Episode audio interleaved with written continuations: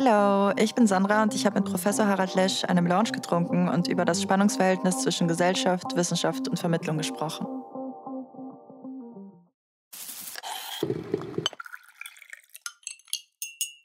Hallo, ähm, vielen Dank, dass Sie sich die Zeit nehmen, heute mit uns ein bisschen über Wissenschaft zu sprechen. Wollen Sie sich kurz vorstellen und auch vielleicht über Ihre berufliche Bezeichnung kurz erzählen? Mein Name ist Harald Lesch. Ich bin Professor für Astrophysik an der Ludwig-Maximilians-Universität und Professor für Naturphilosophie an der Hochschule für Philosophie. Und ich mache ziemlich viel Öffentlichkeitsarbeit in fast allen öffentlich-rechtlichen Medien der Bundesrepublik Deutschland. Ich schreibe Bücher und bin mit Wissenstransfer oder mit der Vermittlung von Wissen in die Gesellschaft hauptsächlich beschäftigt. Aktuell vor allen Dingen Klimawandel, Energiewende und Transformation. Okay, wie würden Sie denn einem außerirdischen Wesen erklären, was Sie so im Arbeitsalltag machen? oh, holy moly! Also ich würde ihm, ich würde versuchen, ähm, dem außerirdischen Wesen klarzumachen, dass ich über Dinge und Zusammenhänge spreche, die nicht unbedingt mit meinen Sinnen zusammenhängen, mhm. sondern mit geistigen Prinzipien, die häufig in Mathematik gegossen sind, also was die Physik betrifft, oder überhaupt mit Prinzipien, die wir versuchen herausgefunden zu haben, was sich hinter allem verbirgt, also Physik und Philosophie. Und ich würde ihm sagen, dass das ein Teil meiner Arbeit ist und ich Menschen versuche darüber zu informieren, die zwar hoch interessiert sind, aber keine Ahnung davon haben. Ich also vor allen Dingen damit beschäftigt bin, Wissensinhalte zu elementarisieren. Mhm. Und wenn Sie forschen, das machen Sie ja auch, mhm. was machen Sie, wie, wie entsteht denn so eine Forschungsarbeit? Wie kommen Sie zur Forschungsfrage oder wie, wie kommt es dann zur Publikation am Ende? In den Naturwissenschaften ist es, ähm, gibt es ein Wechselspiel von Experiment und Theorie. Ich bin theoretischer Astrophysiker, das heißt, für mich sind die Phänomene, die beobachtet werden, also das Empirische, ist immer der Anlass für die Entwicklung von theoretischen Arbeiten. Also im Klartext in der Astronomie, es wird irgendwas beobachtet, man versteht nicht, was es ist, also beginnt man darüber zu forschen, um welche Art von Objekt handelt es sich mit welchen Methoden äh, könnte man äh, dem Objekt nahe kommen. Und nach einer Weile werden dann Vorhersagen gemacht bzw. Schlussfolgerungen gezogen. Und diese Schlussfolgerungen werden mit den tatsächlichen Daten verglichen. Und das, wird im, das ist im Allgemeinen das, was dann in einer Fachpublikation entweder alleine oder zu mehreren veröffentlicht wird.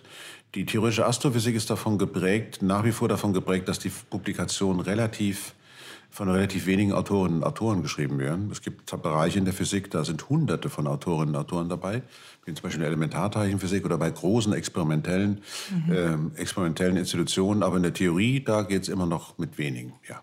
Okay. Und wie sind Sie denn zu diesem Beruf gekommen? Was waren dann so die einzelnen Steps in Ihrer Karriere? naja, also ich bin Jahrgang 1960 und das wichtigste Ereignis in meiner frühen Jugend, wenn ich so sagen darf, war sicherlich die Mondlandung.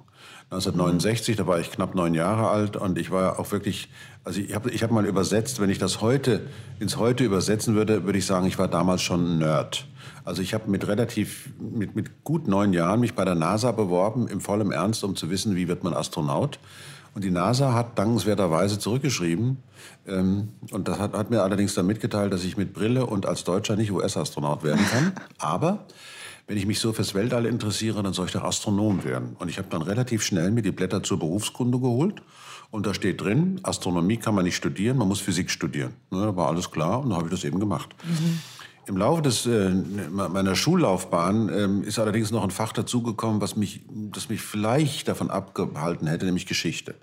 Also ich bin nach wie vor ein ziemlicher, ziemlicher Freak, was Geschichte betrifft. Und wenn ich heute eine Vorlesung halte an der Uni Geschichte der Natur, dann habe ich, dann hab ich eigentlich den Punkt, wo ich am liebsten bin, also in der Lehre. Aber dann zurück zur Sache.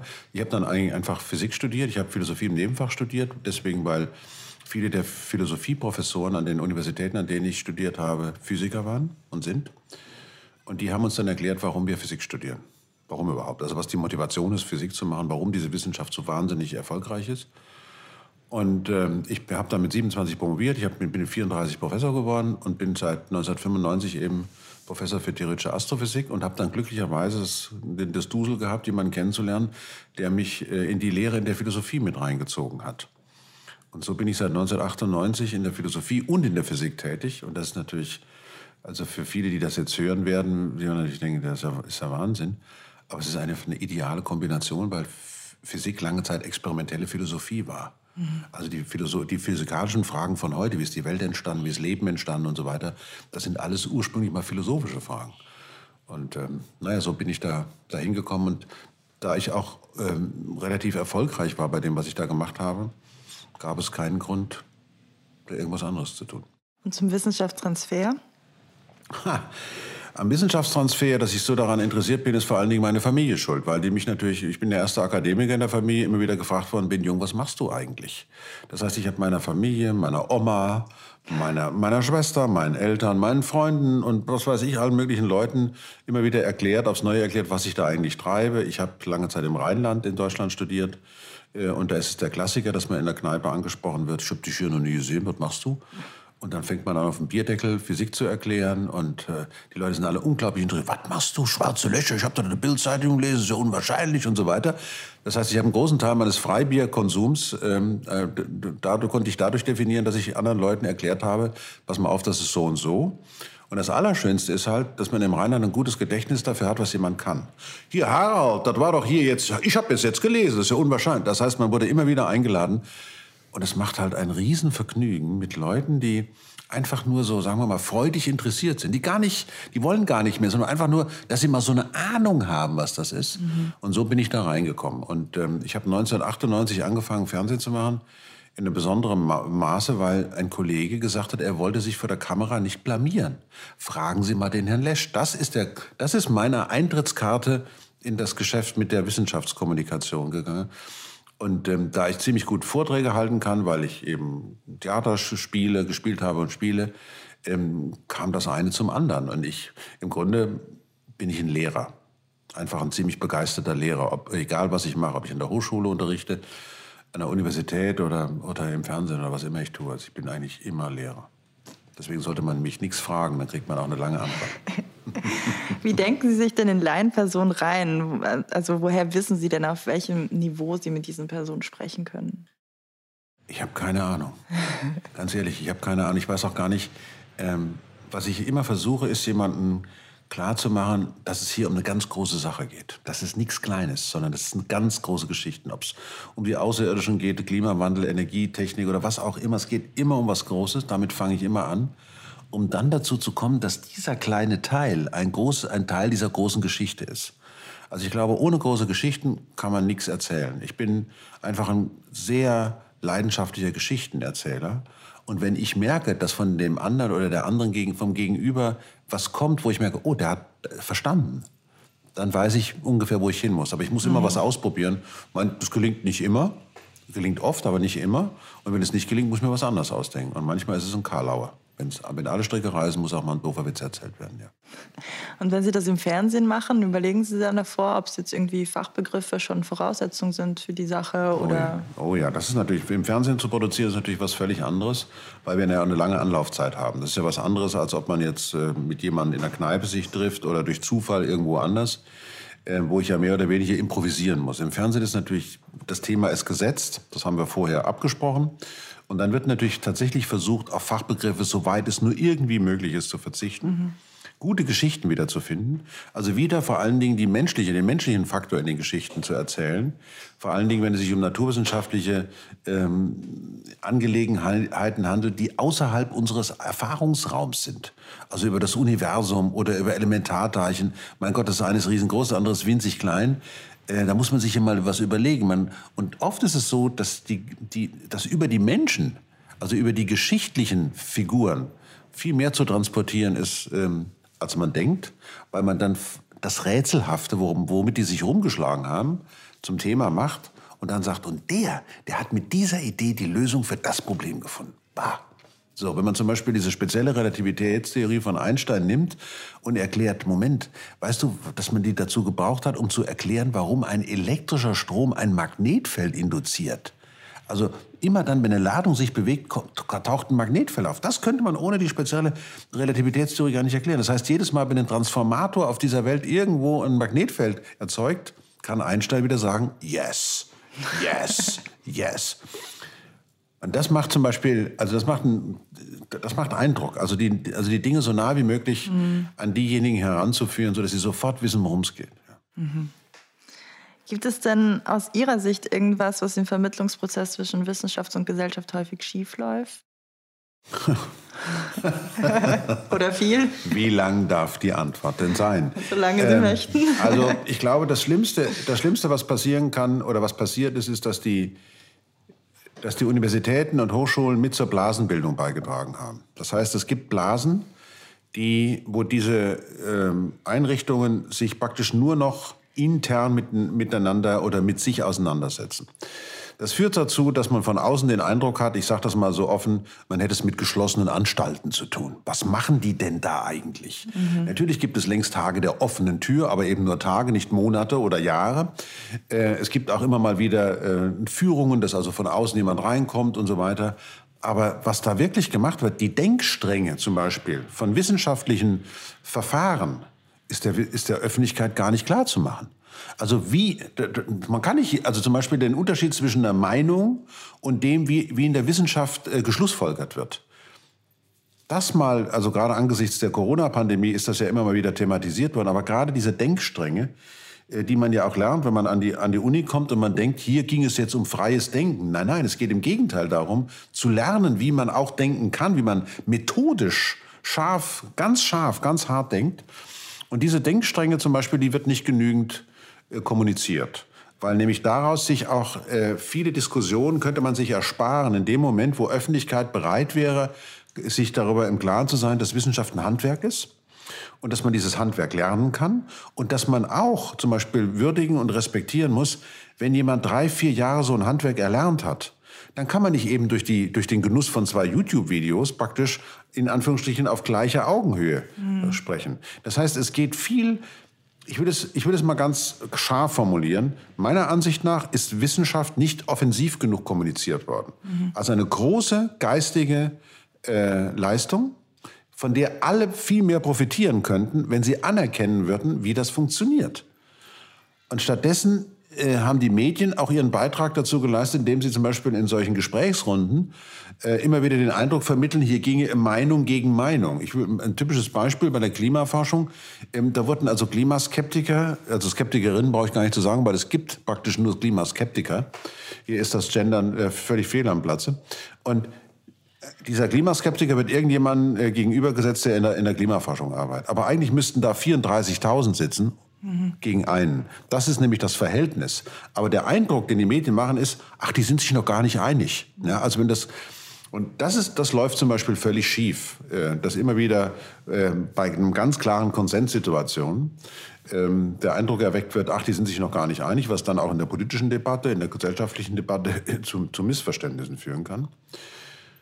Das andere aber auch, es wird viel zu wenig darüber berichtet, wie schön wie schön es ist, was zu wissen. Und zwar nicht deswegen, weil man daraus irgendeinen Nutzen zieht, sondern einfach nur, wow, das, das wissen wir jetzt. Also, wie soll ich sagen, Denken ist wie Google, nur krasser. Also mhm. wissenschaftlich Denken ist nochmal, da ist nochmal, du, du kannst so tief, man kann so tief in, in ein Thema eintauchen. Und ich genieße es außerordentlich, zum Beispiel mit Historikerinnen und Historikern zusammenzusitzen und sich während des Mittagessens in eine Zeit einzutauchen und dann wirklich zu. Wir sind im Jahr 1800, also es ist jetzt so. Napoleon ist schon da, die Französische Revolution ist vorbei, Goethe und so weiter, Schiller lebt noch und so alles. Und, und mit Leuten zusammen zu sein, die total crazy sich genau in dieser Zeit auch befinden. Und ich glaube, den Spaß, den Spaß, der mhm. auch dahinter steckt, sondern äh, der muss viel, viel deutlicher, also das Vergnügen, um es mal so zu sagen, das muss viel deutlicher gemacht werden. Dass die Leute nicht den Eindruck haben, mein Gott, diese Wissenschaftlerinnen sind jetzt immer so verknöttert. Nein, es ist... Das ist Spaß. Ja, es ist, es ist ein großes Vergnügen, genau. Und du, ja. du, musst nicht mal was notwendigerweise damit anfangen können, sondern du weißt es einfach. Das ist mhm. doch toll. Ja? ja? Glauben Sie, dass Sie haben diese methodischen Denkstränge angesprochen? Mhm. Äh, glauben Sie, dass es irgendwie relevant wäre, dass die Medien oder auch generell die Gesellschaft irgendwie ein bisschen mehr davon mitkriegen sollte, was da genau methodisch passiert? Oder ist es teilweise zu viel, dass Sachen oder auch publizierte Sachen deswegen falsch standen werden? Es kommt immer ganz drauf an. Es gibt jetzt aktuell sicherlich Herausforderungen, wo die Gesellschaft dringend darauf angewiesen ist, von dieser Denkstrenge zu erfahren. Also bei Klimawandel, äh, äh, gesellschaftlichen Transformationsprozessen, wo es ja auch darum geht, dass eine Entscheidung getroffen werden soll. In welche Richtung wollen wir denn gehen? Woher wollen wir unsere Energie beziehen?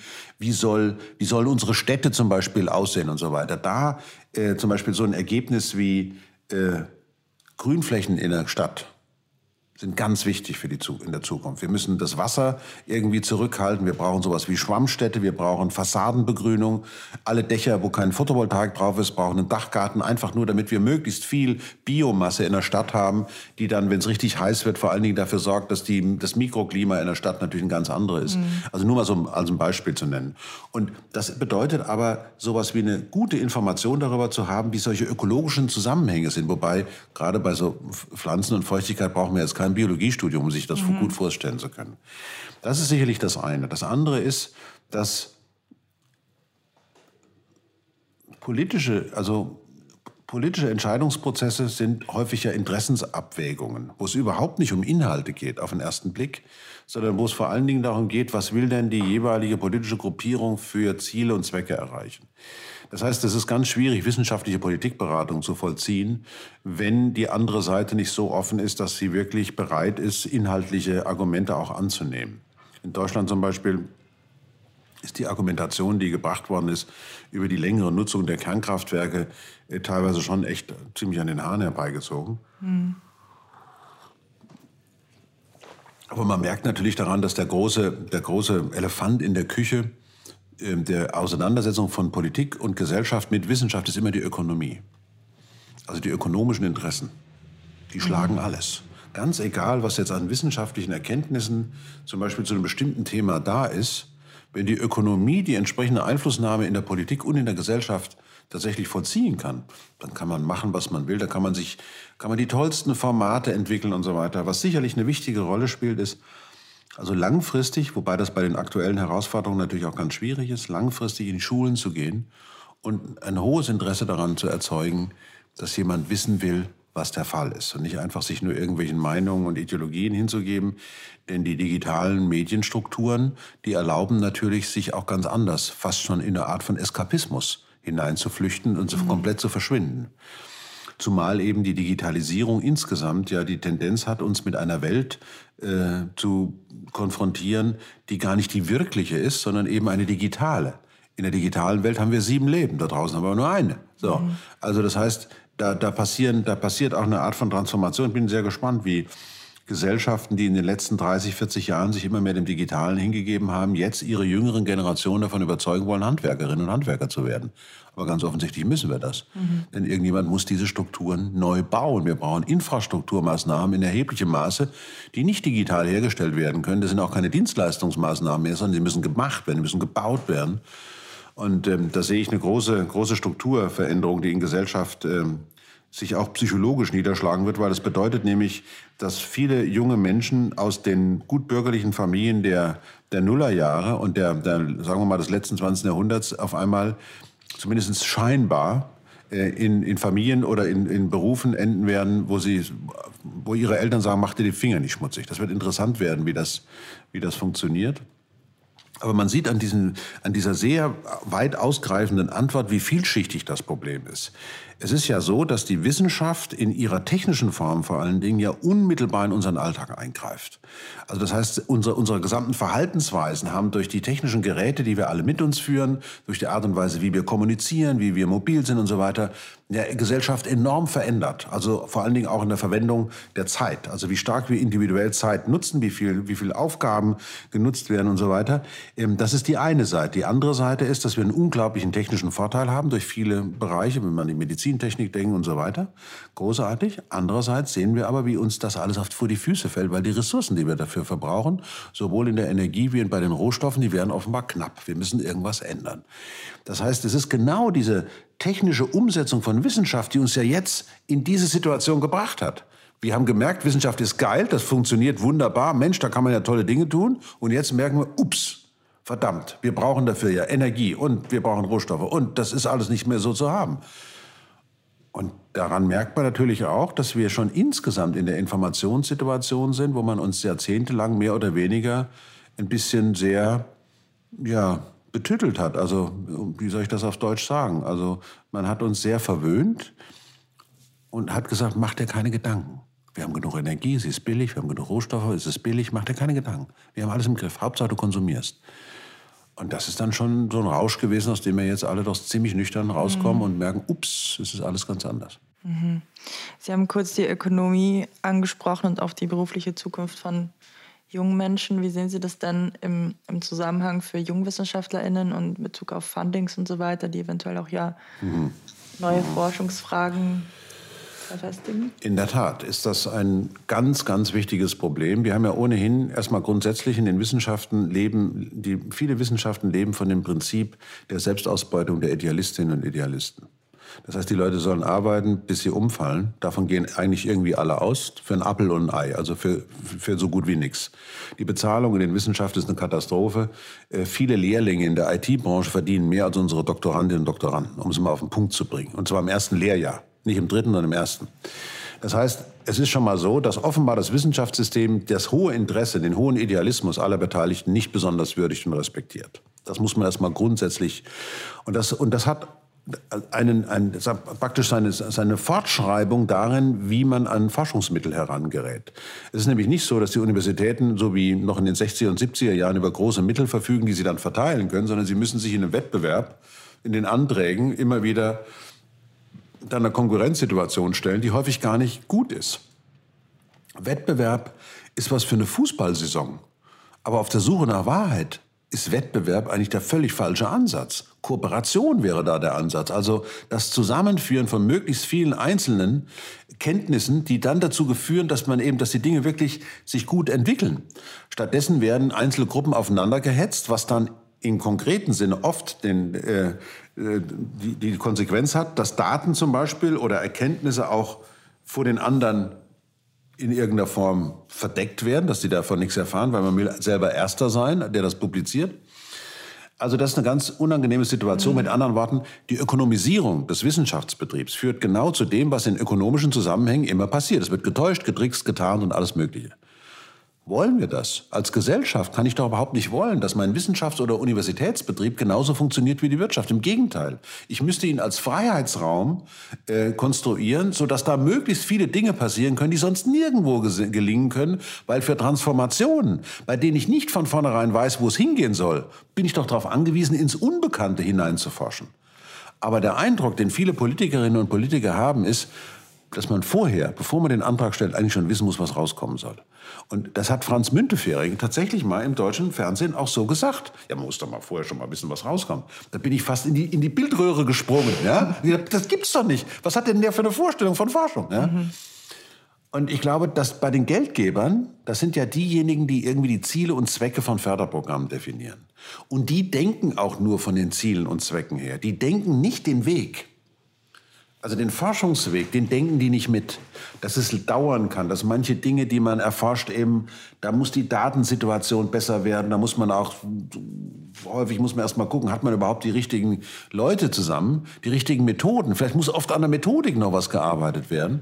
Heute denken immer alle, wenn ich das Wort Digitalisierung sage, dann ist das schon irgendwie alles da. Aber so ist das nicht. Mhm. Und äh, auch dieses, auch, auch der menschliche, also, also der, der menschliche Faktor bei der, bei der Forschung wird oft unterschätzt.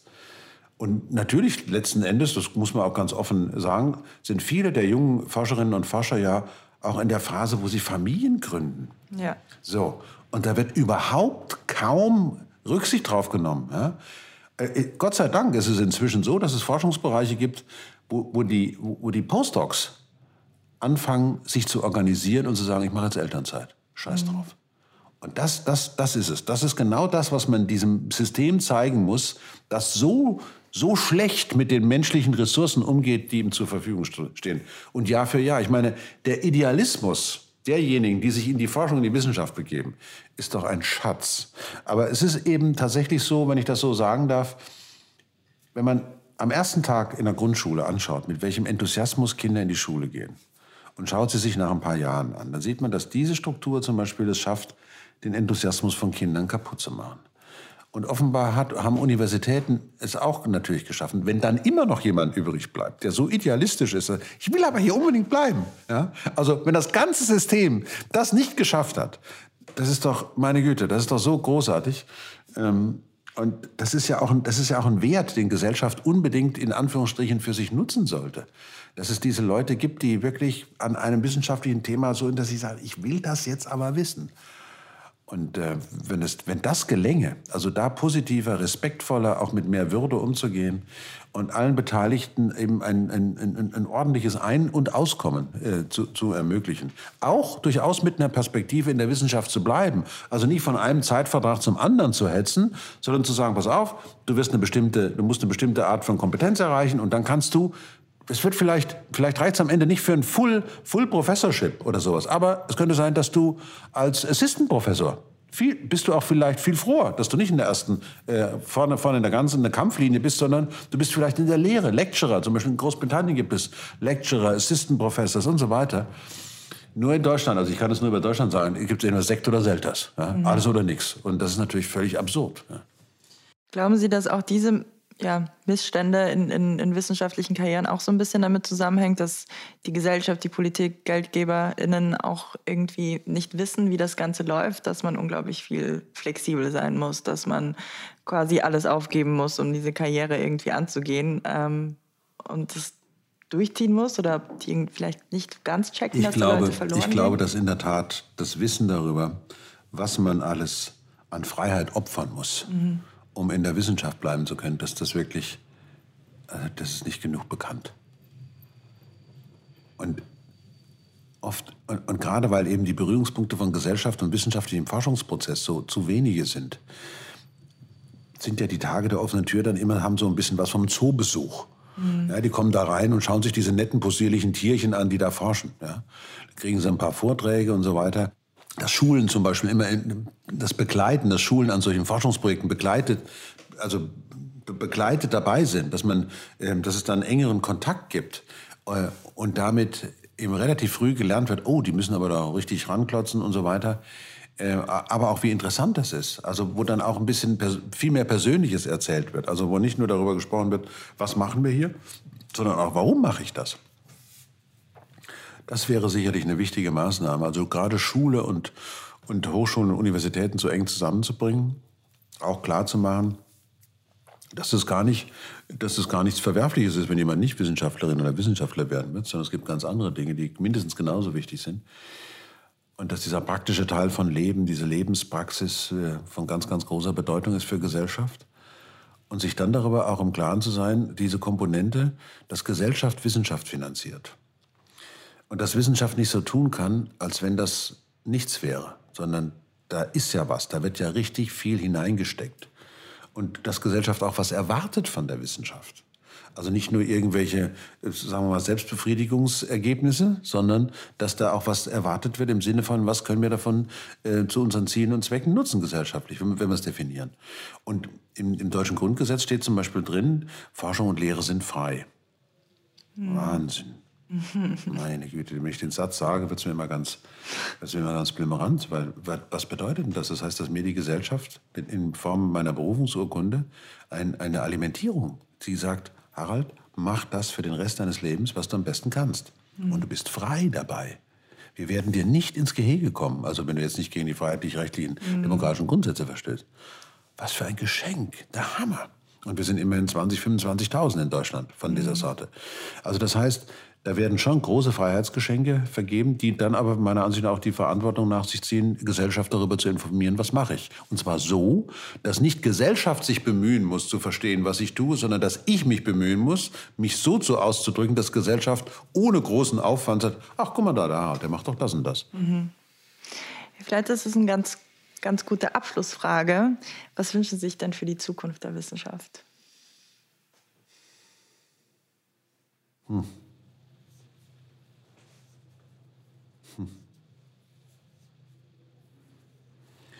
Also eine pathetische Antwort, aber eine ehrliche Antwort wäre Frieden. Was wir, also Frieden ist die Bedingung der Möglichkeit dafür zu forschen. Ich bin sehr besorgt über den Zustand der Welt und deswegen ist diese Antwort jetzt erstmal pathetisch, aber das wollen Sie gar nicht wissen. ich glaube, dass es wichtig ist, dass Gesellschaft von sich aus vielleicht tatsächlich ein bisschen mehr drückt. Also ein bisschen mehr nicht nur einmal im Jahr einen Tag der offenen Tür hat, sondern dass es ein besseres Verständnis gibt. Ich bin ein großer Fan eines Satzes von Johannes dem 23., dass die Fenster aufgemacht werden müssen, dass diese Anstalten, diese Einrichtungen, diese wissenschaftlichen Einrichtungen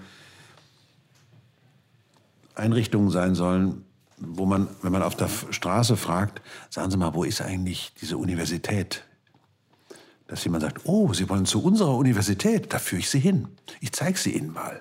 Die ist da hinten, das ist die dritte Straße nach links. Wir gehen zusammen dahin. Dann kann ich Ihnen sagen, an dieser Universität wird über das und das gesprochen. Ich habe neulich Abend eine äh, Wissenschaftlerin kennengelernt, die hat mich darüber informiert, wie das und das passiert ist. Ja, wir sind alle sehr stolz auf unsere Universitäten. Wir gehen auch regelmäßig hin, weil wenn wir Fragen haben, finden wir immer jemanden an der Universität und an der Hochschule, der uns helfen kann dabei. Und zwar ohne großen Aufwand. Man geht dahin und sagt, hören Sie mal, ich brauche jemanden, der mal zu dem Thema. Und dann gibt es immer jemanden, der da ist. Das sind junge Leute, sind aber auch ältere dabei. Und es ist ein großer, großer Laden. Die haben jetzt die Fenster aufgemacht. Und seitdem die die Fenster aufgemacht haben, weht bei uns und in der Universität ein ganz anderer Wind. Und das gilt auch für Forschungsinstitutionen insgesamt.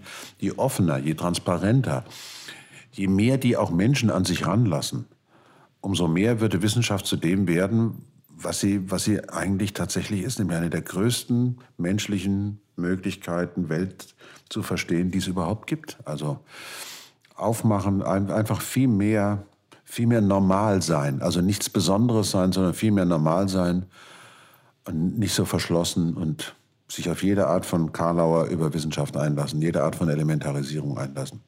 Das wünsche ich mir. Vielen Dank für dieses sehr schöne Gespräch. Gerne.